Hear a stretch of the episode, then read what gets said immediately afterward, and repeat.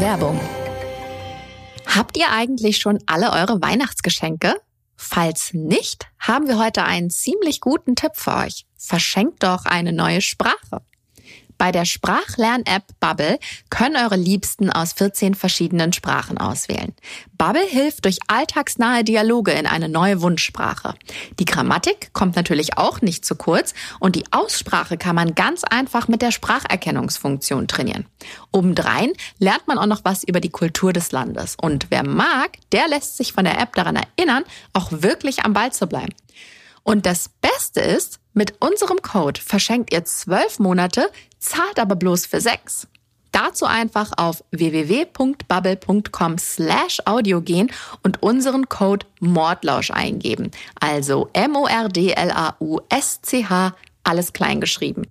Natürlich sind alle Infos samt Link zu Bubble und Promocode in den Shownotes hinterlegt. Viel Spaß beim Schenken.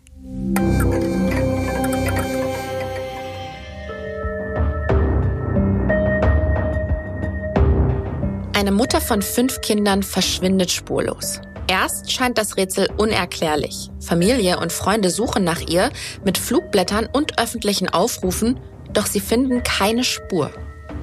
Dann allerdings rückt immer mehr ihr Ex-Mann ins Zentrum der Ermittlung. Und es mehren sich die Anzeichen, dass die Vermisste nicht mehr lebt. Ist da eine Traumehe zum Albtraum geworden? Das erfahrt ihr heute bei Mordlausch. Hallo und herzlich willkommen. Ich freue mich, dass ihr wieder dabei seid. Mein Name ist Golna Panahi und ich bin Fernsehautorin. Bei Mordlausch geht es jede Woche um ein echtes Verbrechen. Wir diskutieren hier die Hintergründe, suchen nach neuen Erkenntnissen und lenken den Blick auf interessante kriminologische oder gesellschaftliche Details. Und das Ergebnis hört ihr jeden Donnerstag in einer neuen Folge Mordlausch, dem spannenden True Crime Podcast von TLC.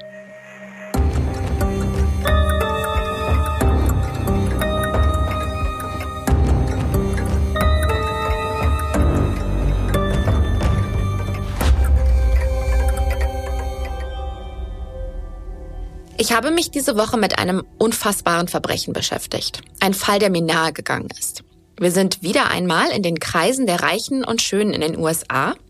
Und es geht um ein Paar. Ein wirklich gut aussehendes Paar. Er ist ein großer, dunkelhaariger Mann, sportlich, braun gebrannt, selbstbewusst. Sie eine schöne junge Frau mit dunkelbraunen Locken. Ihr Name ist Jennifer Doulos, die Frau, die dann viele Jahre später verschwinden wird. Zusammen sehen sie aus wie so ein richtiges All-American Couple. Und die beiden strahlen total aus, dass sie glauben, dass sie eine tolle Zukunft vor sich haben. Man muss die beiden einfach gut finden. Und vielleicht ist man auch ein bisschen neidisch. Allerdings wissen wir ja, dass Träume und Lebensentwürfe im Laufe der Jahre so einige Schrammen abkriegen können. Und wo das im Extremfall hinführen kann, darum geht es in dem Fall, von dem ich euch heute erzähle. Lasst mich euch die beiden einmal genauer vorstellen. Jennifer Faber, das ist ihr Mädchenname, kommt 1968 zur Welt. Ihr Vater ist zuerst Finanzdirektor bei der Chase Manhattan Bank, macht sich dann selbstständig und ihre Mutter hat in frühkindlicher Erziehung promoviert. Das heißt, Geld ist da. Die Familie wohnt in Brooklyn Heights, das ist definitiv eine der besseren Gegenden von New York. Und ihre beste Freundin sagt aber, dass Jennifer trotzdem immer auf dem Boden geblieben ist. Sie war schön, hatte ein sanftes Wesen, war klug und lustig. Ihre warmen braunen Augen und ihr hinreißendes Lächeln waren unglaublich strahlend und einladend. Man kann vermuten, dass Jennifer es leicht hatte, sich mit Leuten anzufreunden. Sie geht dann aufs College, danach an die New Yorker Uni, da studiert sie kreatives Schreiben. Und dann passiert etwas, was ihr Leben total verändert. An einem Flughafen trifft sie nämlich einen gewissen Fotis Doulos wieder. Den kannte sie schon länger, der war nämlich im College ein Jahrgang über ihr. Die beiden haben sich aber aus den Augen verloren. Und auch Fotis ist jetzt nicht gerade krumm und bucklig, wie später selbst sein Scheidungsanwalt einräumen muss. Fotis hatte eine anziehende Persönlichkeit. Er war freundlich und weltgewandt. Er war als Immigrant aus Griechenland in die USA gekommen. Er kam nicht aus einer reichen Familie. Er kleidete sich gut, sah gut aus und hatte das gewisse Etwas, das seine Gesellschaft attraktiv machte. Fotis stammt also aus eher bescheidenen Verhältnissen. Er hat sich aber mit Mitte 20 schon richtig was aufgebaut. Er ist Anlageberater, ein Self-Made Man. Und auch Jennifer freut sich total, dass Fotis auf einmal wieder in ihrem Leben ist. Die beiden vereinbaren sich wiederzusehen. Sie merken, dass sie beide was Festes wollen und Kinder. Und 2004 heiraten sie dann. Dann folgen so die Mühen des Alltags. Jennifer Dulos bekommt insgesamt fünf Kinder. Die Familie zieht von New York nach Farmington in Connecticut. Fotis gründet eine Baufirma und die beiden leben mit ihren Kindern in einem großen Haus. Geld scheint kein Problem zu sein. Von außen sieht das alles ganz toll aus. Aber eben leider nur von außen. Wie das manchmal so ist, leben sich die beiden im Laufe der Zeit auseinander. Vielleicht, weil Fotis mit seiner Firma beschäftigt ist, Jennifer mit ihrer Familie, vielleicht ist irgendwann die Luft raus, man weiß es nicht. Aber wahrscheinlich spielen auch ein paar Charaktereigenschaften von Fotis eine Rolle, auf die wir später noch zurückkommen. Jedenfalls hat Jennifer irgendwann genug von der Ehe und sie reicht die Scheidung ein. Sie zieht mit ihren Kindern nach New Canaan, das ist etwa 100 Kilometer von dem Familienhaus in Farmington entfernt, bekommt auch das Sorgerecht und versucht dann eben, sich mit ihrem neuen Leben als geschiedene Frau um die 50 zu arrangieren. Und Fotis nimmt das nach außen hin erstmal so hin. Er bleibt in Farmington wohnen und die beiden leben ihr Leben weiter. Das geht so bis knapp zwei Jahre nach der Scheidung. Nämlich bis zum 24. Mai 2019. Da kommt nämlich gegen 11.30 Uhr vormittags Laureen Almeida beim Haus von Jennifer Dulos an. Sie ist die Kinderfrau der Familie. Und dieses Haus ist ein richtiger Palast auf einem großen Grundstück und natürlich mit Garage, in der normalerweise zwei Autos stehen. An den Autos merkt die Kinderfrau auch sofort, dass da irgendwas komisch ist, denn Jennifers Chevrolet Suburban ist weg. Das ist so ein ziemlich dicker SUV, aber ihr Range Rover ist da. Dabei wollte sie den eigentlich nehmen, um nach New York zum Arzt zu fahren. Aber gut, vielleicht gab es ja eine Planänderung, vielleicht ist was anderes Dringendes dazwischen gekommen. Im Haus findet Laureen dann aber noch den Terminplaner von Jennifer Dulos. Und den würde sie normalerweise nicht zu Hause lassen, wenn sie irgendwo hinfährt.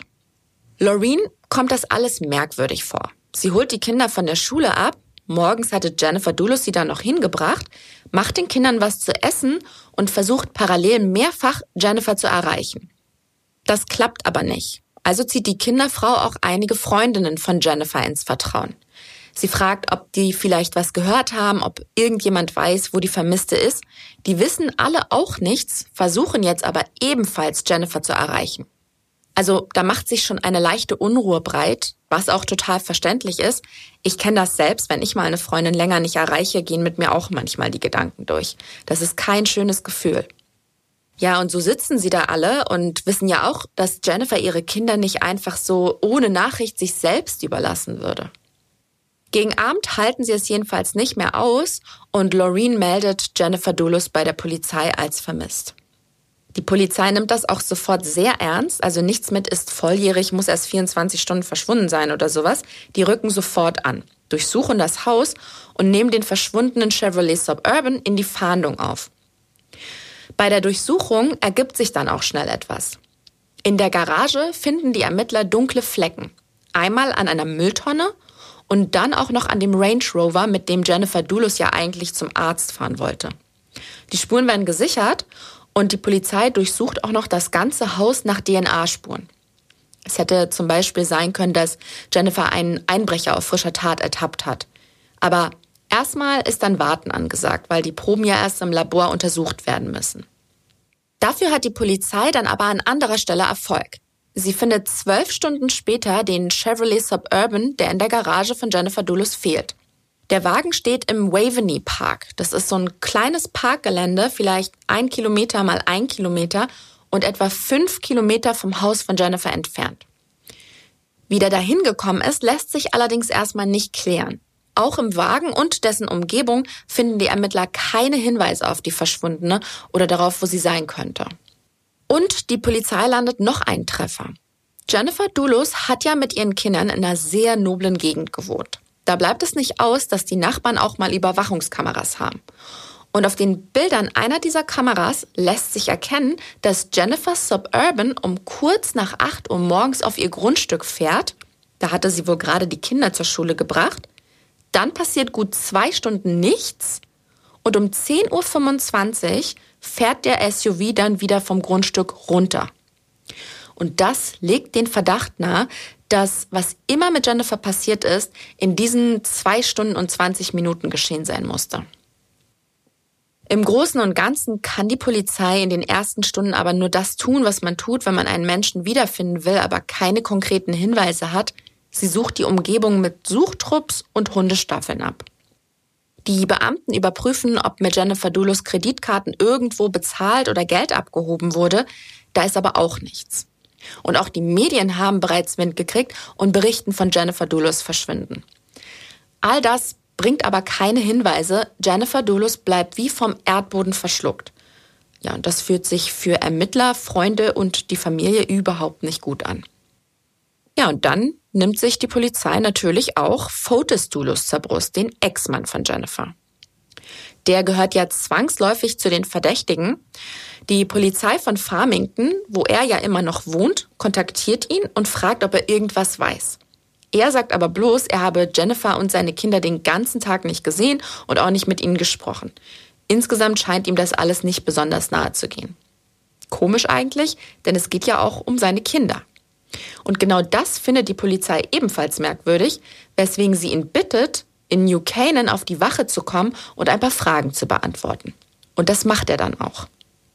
Allerdings hat er direkt seinen Anwalt im Schlepptau und der sagt den Ermittlern, dass Fotis nicht aussagen wird.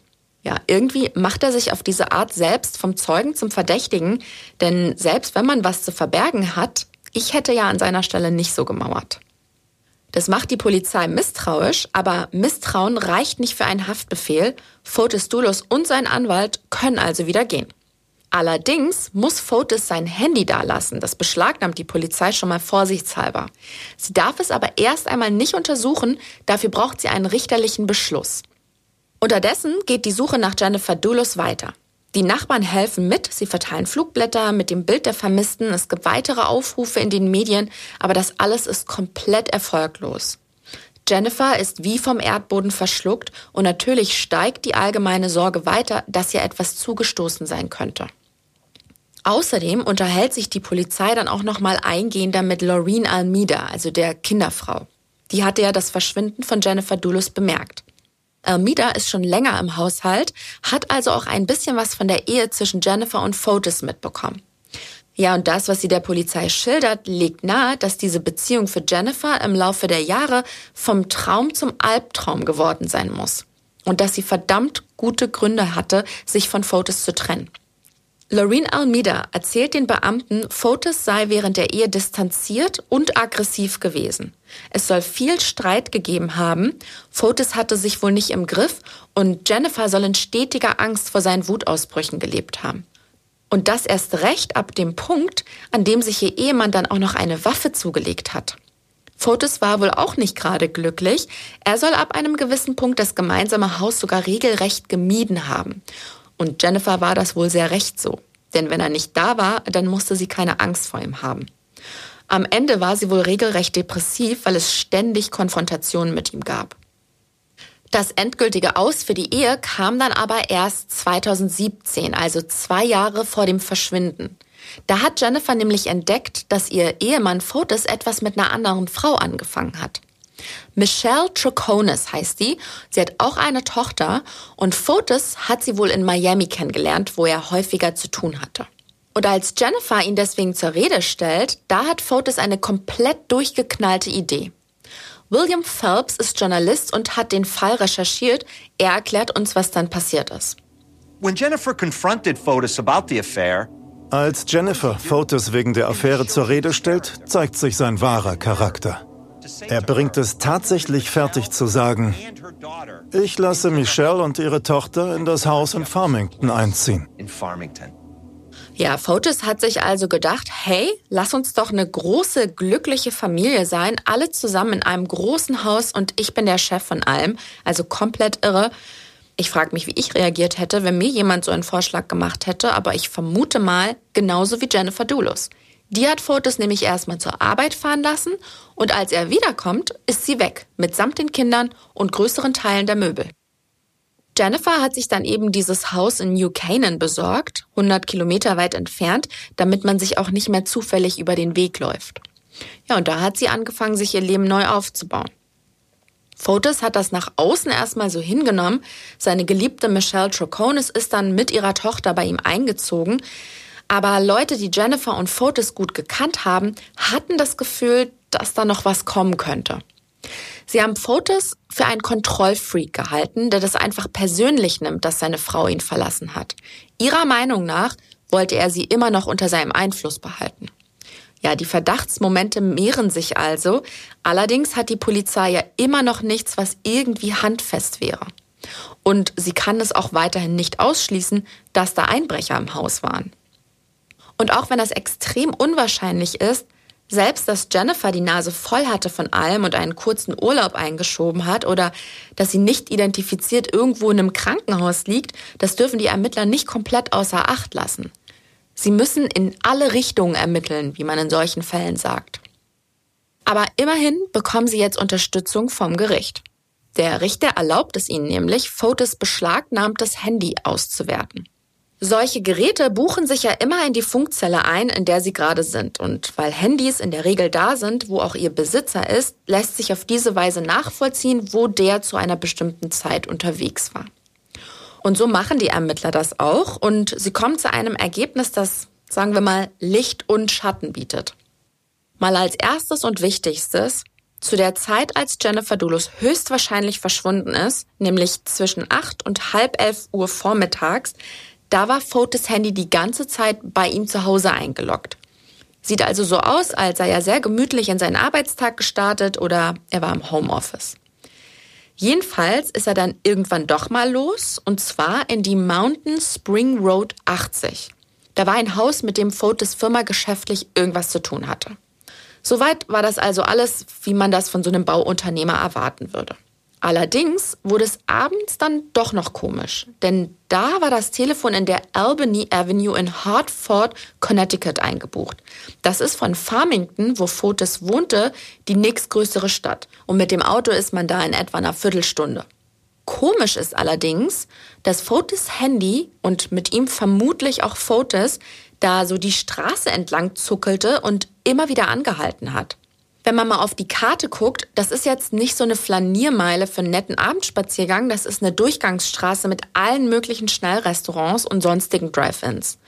Die Ermittler können sich da auch keinen richtigen Reim drauf machen und Fotos will ja die Fragen der Polizei nicht beantworten. Allerdings kommen den Ermittlern jetzt mal wieder die Bilder von ein paar Überwachungskameras zu Hilfe.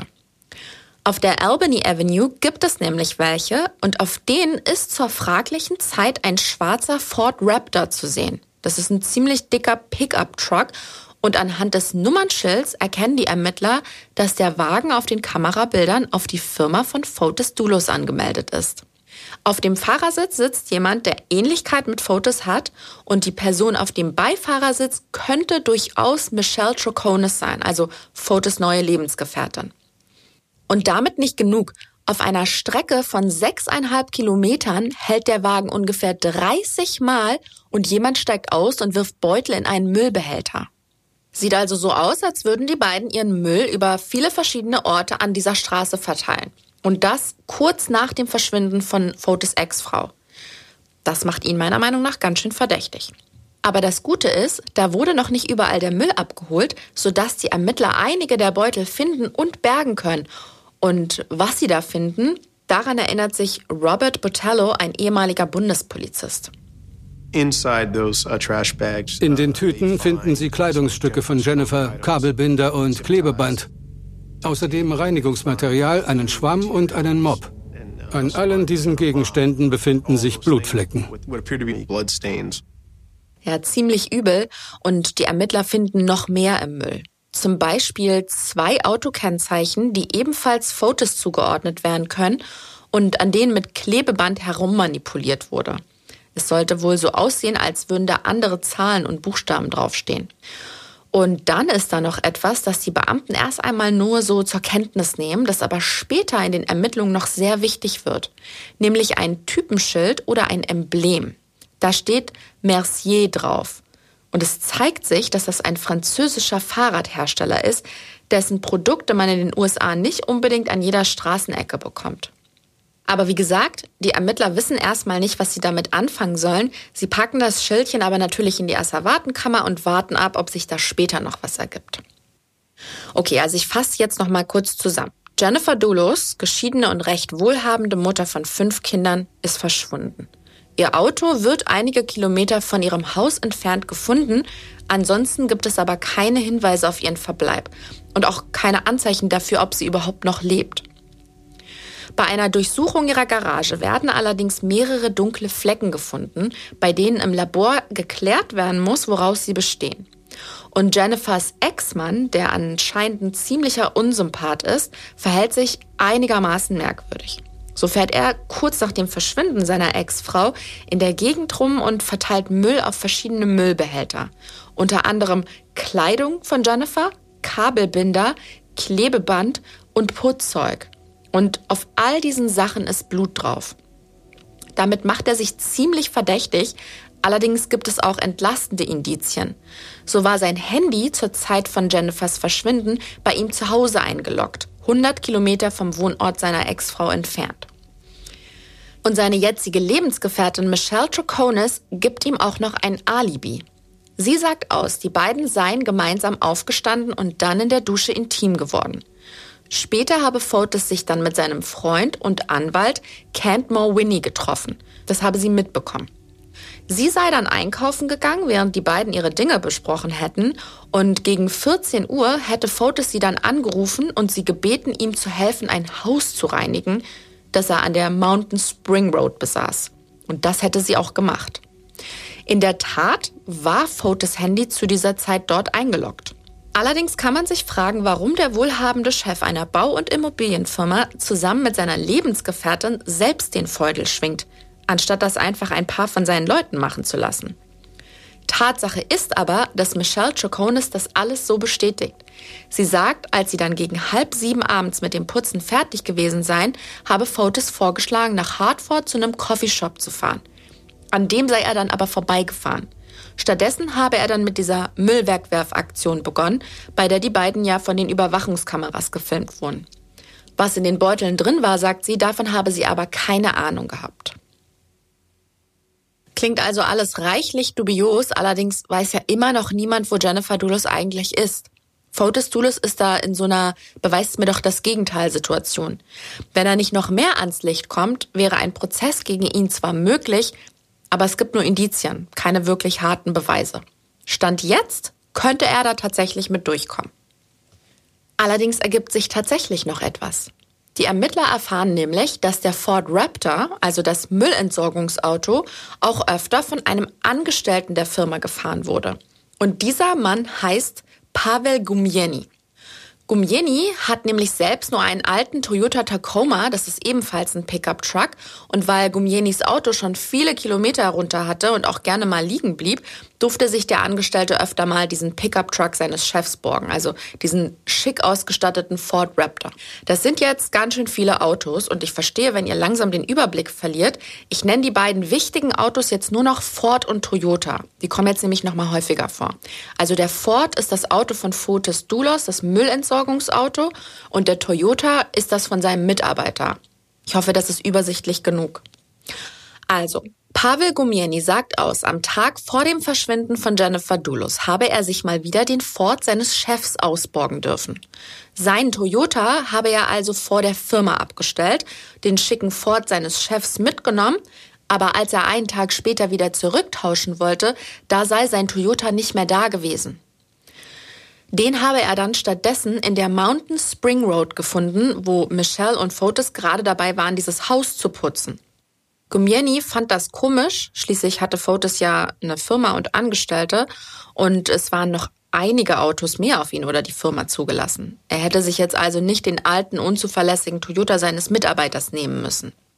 Dass die Ex-Frau seines Chefs vermisst wird, weiß Gumieni zu der Zeit noch nicht. Aber Fotis Dulos will sogar noch mehr komische Sachen von ihm. Und zwar weist er seinen Mitarbeiter an, die Sitze von diesem Toyota auszutauschen. Also wohlgemerkt von seinem Privatauto. Er, also Fotis, habe dann noch welche aus seinem kaputten Porsche, die soll er stattdessen da einbauen. Ja, und Gumieni zuckt innerlich mit den Schultern und macht sich daran, diese Porsche-Sitze irgendwie in seinen alten Toyota zu basteln. Wundern tut er sich aber schon.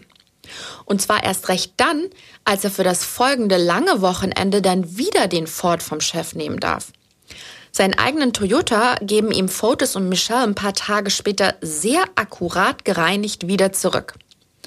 Fotos druckst da irgendwie so rum, seine Frau sei ja verschwunden und ihre DNA könne ja irgendwie ins Auto gekommen sein. Also habe er sauber gemacht und Gumieni die Sitze tauschen lassen, damit da bloß kein komischer Eindruck entsteht. Hat aber nichts gebracht, denn bei Gumieni entsteht sehr wohl ein sehr komischer Eindruck. So komisch, dass der Angestellte der Polizei sagt, er habe die alten Sitze aus seinem Toyota noch und er könne sie den Ermittlern geben. Die nehmen die natürlich dankend an bringen sie zur forensischen Untersuchung ins Labor und wo der Angestellte und die Ermittler schon mal so schön reden, da kommen sie auch auf das Typenschild von dem Fahrer zu sprechen. Gumieni sagt, sein Chef habe so eins gehabt, zehn Gänger und einen Rennlenker, er habe das mal für ihn repariert. Und da nimmt sich die Polizei jetzt nochmal die Überwachungsbänder von den Kameras aus Jennifers Nachbarschaft vor. Die Ermittler wissen ja jetzt von dem Toyota und dem schicken Rennrad. Also wollen sie nachsehen, ob eins davon vielleicht mal irgendwo durchs Bild gefahren ist. Und siehe da, sie werden fündig. Den alten Toyota sehen sie am Tag des Verschwindens von Jennifer Dulos auf Aufnahmen vom Waveney Park, also da, wo später das Auto von Jennifer Dulos selbst gefunden wird. Und da sehen sie auch eine Gestalt mit dem fraglichen Rennrad rumfahren. Und jetzt kommt's. Diese Gestalt taucht um 7.40 Uhr morgens samt Fahrrad in der Nachbarschaft von Jennifer auf. Also gut 20 Minuten, bevor die zurückkommt, nachdem sie ihre Kinder zur Schule gebracht hat. Ja, wir haben jetzt also mehrere Autos, ein Fahrrad, einen großen Unbekannten. Wie könnte das abgelaufen sein? Nehmen wir mal an, Fotis hätte etwas zu tun mit dem Verschwinden seiner Ex-Frau dann könnte der sich frühmorgens den Toyota seines Mitarbeiters gegriffen haben, sein Fahrrad hätte er auf die Ladefläche gelegt und dann wäre er mit dem Toyota und dem Fahrrad zum Waveney Park gefahren. Dort hätte er den Wagen geparkt, wäre mit dem Rennrad die fünf Kilometer zum Haus seiner Ex gefahren und hätte da auf sie gewartet. Nachdem er sie überfallen hat, hätte er in der Garage sauber gemacht, Jennifer und sein Rennrad in deren Chevrolet Suburban geladen und wäre mit all dem wieder zum Waveney Park gefahren, wo er ja schon den Toyota für die Rückfahrt deponiert hatte.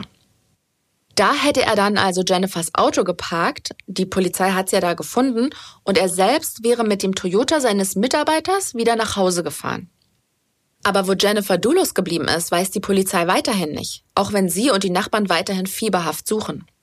Aber man kann schon sagen, dass es gute Gründe gibt, die Ermittlungsarbeit auf Fotis Dulos, also den Ex-Mann von Jennifer, zu konzentrieren. Das macht die Polizei auch und durchsucht jetzt das Haus in Farmington, in dem Fotis und seine Lebensgefährtin Michelle Troconis gemeinsam leben. Dort finden sie zwar nicht das Fahrrad, aber dafür etwas anderes. In einem Mülleimer liegen nämlich zerrissene handschriftliche Notizen. Und auf denen steht detailliert drauf, wie Fotis und Michelle den Tag von Jennifers Verschwinden verbracht haben wollen. Und siehe da, was da steht, stimmt haargenau mit dem überein, was Michelle Troconis auch bei der Polizei ausgesagt hat. Es wirkt also so, als hätten Fotis und Michelle da ihr Alibi ausgearbeitet. Das sagen die Ermittler Michelle Troconis dann auch so. Und die kippt jetzt unter dem Eindruck der Indizien tatsächlich um. Sie sagt, ihrem Lebensgefährten Fotis habe sie an diesem bewussten Morgen gar nicht gesehen. Es sei nur sein Handy da gewesen und Fotis Anwalt und Freund Kent Morwinny. Um kurz vor halb neun hat Fotis Telefon geklingelt und der Anwalt wollte unbedingt, dass sie da rangeht und den Anruf annimmt. Es war dann ein Freund von Fotis dran. Es sollte also so aussehen, als habe Fotis Dulos bei sich zu Hause einen Anruf angenommen, nämlich genau zu der Zeit, als 100 Kilometer entfernt seine Ex-Frau Jennifer spurlos verschwand. Und es kommt sogar noch besser, als Michelle Troconis reinen Tisch gemacht hat, da sagt sie noch etwas, das ihren Lebensgefährten schwer belastet. Daran erinnert sich eine Journalistin, die den Fall recherchiert hat. Michelle erklärt schließlich, Fotis habe einmal über Jennifer gesagt, ich hoffe manchmal, sie verschwindet einfach. Der Wunsch ging wohl in Erfüllung. Also ich wundere mich wirklich, wie Michelle Troconis sich in so eine Sache hat reinziehen lassen. Ich meine, die stand ja selbst im Leben, sie hatte eine Tochter und spätestens als die beiden da gemeinsam Alibis erfunden haben, muss ihr doch klar gewesen sein, dass da ganz gewaltig was in eine falsche Richtung läuft. Andererseits war Fotis ja ganz offensichtlich jemand, der Leute umgarnen und vermutlich auch manipulieren konnte. Sie hat immer nur seine Seite der Geschichte gehört. Wahrscheinlich hat er ihr erzählt, wie schrecklich Jennifer gewesen sei, wie er gelitten habe und vielleicht auch was mit den Kindern oder so. Ja, und wenn du jemanden liebst und mit jemandem zusammen bist, dann willst du dem ja auch glauben. Das ist ja quasi die Geschäftsgrundlage einer Beziehung. Irgendwie durfte da vielleicht seine Geschichte nicht gelogen sein, weil sie sonst die komplette Beziehung hätte hinterfragen müssen. Und dazu kommt, dass es Fotis ja offenbar auch geschafft hat, seinen Anwalt und Freund Kent Winnie in die Sache reinzuziehen. Mit seiner juristischen Ausbildung muss der ja auch genau gewusst haben, dass er da jemand ein Alibi verschafft, dessen Ex-Frau gerade spurlos verschwunden ist. Ja, und trotzdem hat er es gemacht. Ich glaube, dass Fotis Dulis einfach ein sehr guter Manipulator war, ein klassischer Blender. Aber zurück zu den Ermittlungen. Es ergeben sich nämlich noch weitere Erkenntnisse. Die Polizei hat sich jetzt endgültig auf Fotis eingeschossen. Und so kommt jetzt auch immer mehr ans Licht, was sein sorgsam gepflegtes Image als erfolgreicher Unternehmer und Selfmade Man ins Wackeln bringt. So zeigen seine Geschäftsunterlagen, dass es seiner Firma alles andere als gut geht. Er hat um die sieben Millionen Dollar Schulden. Und dann stellt sich noch heraus, dass sich Fotis sogar von Hilliard Faber Geld geliehen hatte, dem Vater seiner verschwundenen Ex-Frau. Der hatte ihm mit zweieinhalb Millionen Dollar ausgeholfen, war dann aber zwischenzeitlich verstorben und als er tot war, hatte Fotis sofort aufgehört, weiter seine Schulden abzubezahlen. Das Geld wäre dann ja Jennifers Mutter Gloria zugute gekommen und Gloria Faber hat sich sogar mit Fotis vor Gericht um die Rückzahlung dieser Schulden gestritten. Und äh, Gloria, Jennifers Mutter, hat natürlich noch etwas gewusst. Sie und ihr Mann hatten für die Enkel, also für die fünf Kinder von Jennifer und Fotis, weitere zwei Millionen Dollar angelegt. Und nach dem Verschwinden ihrer Tochter hat Gloria sehr schnell dafür gesorgt, dass ihr das vorläufige Sorgerecht für die Enkel zugesprochen wird und nicht etwa Fotis, deren Vater. Gloria konnte ja ahnen, dass Fotis finanziell in der Klemme steckte. Da hat sie sich sicher auch Sorgen um das Geld gemacht, das ja eigentlich die Zukunft von Jennifers Kindern sichern sollte. Ja, so langsam wird da ein Bild draus. Fotis Dulos will nach außen hin immer gut dastehen. Er will als erfolgreich wahrgenommen werden, sowohl in geschäftlicher als auch in privater Hinsicht. Aber im Jahr 2019 hat er all das bereits vor die Wand gefahren. Vielleicht ist er da bereit, zur Gewalt zu greifen, um sowohl seine Finanzen zu retten, als auch das, was er für seine Ehre hält. Fotis rutscht nun immer mehr in die Rolle eines kaltblütigen Killers rein und dabei ist weiterhin immer noch nicht klar, was an diesem Vormittag überhaupt passiert ist. Jennifer Dulus ist ja weiterhin verschwunden. Und so vergehen die Monate, Familie und Freunde versuchen immer noch auf eigene Faust Jennifer zu finden und sie klammern sich natürlich an die Hoffnung, dass sie noch lebt, dass irgendeine total bizarre Geschichte passiert ist und dass sie irgendwann zur Tür reinkommt und alles erklären kann, so unwahrscheinlich das auch sein mag.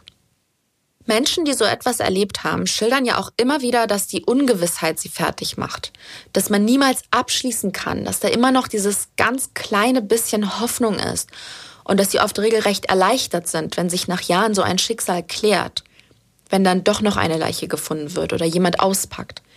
Einfach weil man dann einen Schlussstrich ziehen kann, so schrecklich das Schicksal des Verschwundenen auch gewesen sein mag. Und in dieser Ungewissheit haben Freunde und Verwandte von Jennifer Dulos monatelang leben müssen. Und nicht zuletzt auch ihre Kinder. Man mag sich gar nicht vorstellen, was das mit einem macht. Da gehen die Kinder morgens zur Schule und wenn sie wiederkommen, ist ihre Mutter weg. Und dann kriegen sie auch noch mit, wie die Erwachsenen immer und immer darüber reden, dass ihr Vater daran schuld sein könnte. Das ist ein absoluter Albtraum. Im Fall von Jennifer Dulles zieht sich diese Ungewissheit über Monate. Und das liegt auch daran, dass die forensischen Labore einiges an Zeit brauchen, bis sie ihre Untersuchungen rechtssicher beendet haben. Aber als die Ergebnisse dann kommen, da ist das für diejenigen, denen etwas an Jennifer liegt, wie ein Tiefschlag nach dem anderen. Ganz sachlich, die Forensiker stellen fest, Die Flecken in der Garage von Jennifer Dulos Haus sind tatsächlich Blut. Außerdem wird Blut an den Sitzen von ihrem Auto gefunden, an den Sitzen von dem Toyota, die ihr Ex-Mann ja unbedingt austauschen lassen wollte, und an dem Müll, den Fotis in den Abfalleimern in Hartford loswerden wollte. Und all dieses Blut ist von Jennifer Dulos. Man muss jetzt davon ausgehen, dass die Verschwundene nicht mehr lebt. Die Leiche fehlt aber immer noch. Die Polizei und Staatsanwaltschaft halten die Indizienlage nun für stark genug und sie verhaften drei Personen. Fotis Dulos wegen Mordes und Entführung und außerdem seine Lebensgefährtin Michelle Troconis und den befreundeten Anwalt Cantmore Winnie als Mittäter. Die Behörden sind jetzt davon überzeugt, dass sie die Ereignisse des Tages genauso belegen können, wie ich sie vorhin schon als Möglichkeit skizziert hatte. Sie haben Videoaufnahmen davon, wie der Toyota frühmorgens in Farmington, also Fotis Wohnort, losfährt. Dann taucht er auf einem Überwachungsvideo am Waveney Park geparkt wieder auf, also da, wo später Jennifer Dulos Auto gefunden wird. Eine Gestalt greift sich dort ein Rennrad, fährt damit los und fährt dann wiederum mit dem Rad in der Nachbarschaft von Jennifer Dulos um kurz vor acht wieder durch das Bild einer Überwachungskamera. Dort wird dann auch von einer Kamera aufgenommen, wie der Chevrolet Suburban von Jennifer Dulos um 10.25 Uhr aus der Garage fährt. Was in der Garage passiert ist, darüber lässt sich nur mutmaßen. Allerdings sagen die Forensiker, dass die Menge des gefundenen Bluts von Jennifer Dulus so groß ist, dass sie die Verletzung, die ihr wohl beigebracht wurde, nicht überlebt haben kann. Außerdem stellen die Forensiker fest, dass Fotis Dulus auch seine eigene DNA im Blut von Jennifer Dulus hinterlassen hat. Das könnte zum Beispiel passiert sein, als er die Garage geputzt hat. Und weil sich Blut der Vermissten auch auf den Sitzen des alten Toyota befunden hat, glauben die Ermittler, dass Fotis Dulos ihre Leiche am Waverly Park aus Jennifers Geländewagen in den Toyota seines Angestellten umgeladen und mit diesem an den endgültigen Ablageort transportiert hat. Von der Leiche fehlt allerdings bis heute jede Spur. 2021 hat New Canaan einen neuen Polizeichef bekommen. Der hat noch einmal versprochen, dass er alles tun will, um zu klären, was mit Jennifer Dulos Körper passiert ist. Aber der Fall ist sehr schwer. Es gibt keine Anhaltspunkte. Es gibt in Connecticut einige einsame Orte, wo das nicht unbedingt jemand mitbekommen würde, wenn man da eine Grube gräbt. Es gibt einsame Gewässer und Fotis war im Baugewerbe. Es könnte also auch sein, dass er seine Ex-Frau auf einer seiner Baustellen hat verschwinden lassen. Ja, und wie ihr euch denken könnt, die Ermittler haben da so einiges durchsucht. Ergebnisse dieser Aktion sind aber bisher nicht veröffentlicht worden. Die weiteren Entwicklungen des Falls werden wir aber in den Shownotes dokumentieren. Also behaltet die gerne im Auge, wenn ihr wissen wollt, ob es über den Verbleib von Jennifer neue Erkenntnisse gibt. Fotis Dulos hat darüber nie geredet und das wird er jetzt auch nicht mehr und das hängt mit der möglicherweise letzten Wendung in dieser vermissten Geschichte zusammen. Denn Dulus ist es gelungen, gegen Kaution auf freien Fuß zu kommen. Dazu musste er 6 Millionen Dollar auftreiben. Als dann aber eine Anhörung anstand, da tauchte der Angeklagte Fotis Dulus nicht auf. Die Polizei ist dann zu ihm nach Hause und da hat sie ihn gefunden. Er saß in seiner Garage im Auto und ein Schlauch führte von Auspuff in den Innenraum. Es gelang zwar noch, ihn einmal wieder zu beleben, aber im Krankenhaus starb er an einer Kohlenmonoxidvergiftung. Ja, und ich hatte ja eingangs schon erwähnt, das ist ein grausames Verbrechen und ein Fall, der einem nahe geht. Man kann nicht in Menschen hineingucken und deshalb muss man auch immer vorsichtig sein, was man in solchen Fällen sagt. Aber es ist wirklich eine Tragödie, was Fotis Dulos seiner Familie angetan hat.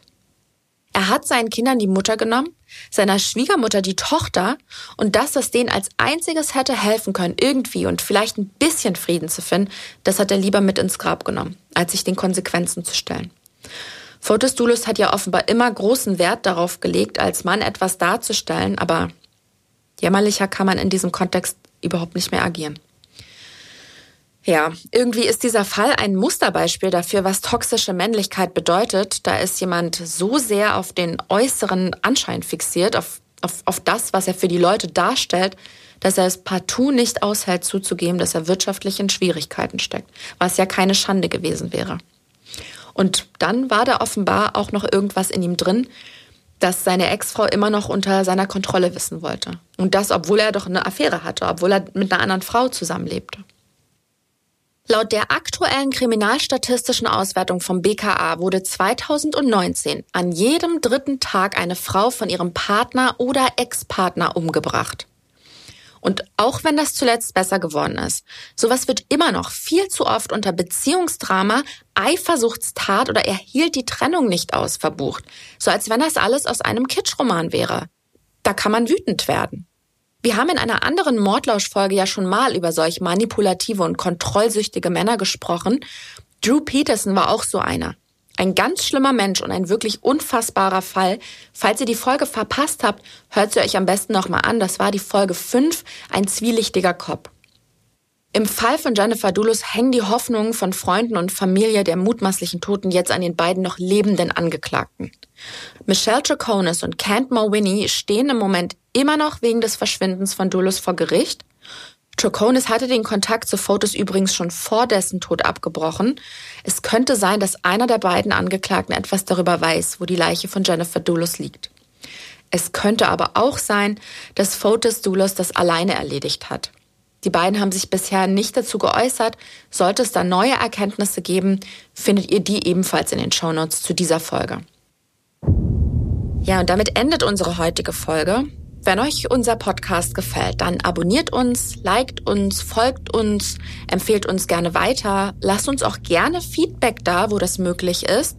Und alle Infos zum Mordlausch findet ihr auch im Internet unter www.tlc.de slash podcast. Die nächste Folge führt uns übrigens wieder nach Connecticut, allerdings in ein völlig anderes Milieu, da geht es um einen angesehenen Arzt und seine Frau und einen Angriff dort, wo man sich eigentlich am sichersten fühlt, in seinen eigenen vier Wänden. Und es geht auch darum, dass das Schlimmste, was einem in so einem Fall passieren kann, möglicherweise ist, wenn man von Leuten überfallen wird, die ihren Plan selbst nicht so richtig zu Ende gedacht haben. Bereitet euch also auf eine heftige Geschichte vor in der nächsten Woche hier bei Mordlausch, eurem spannenden True Crime Podcast von TLC.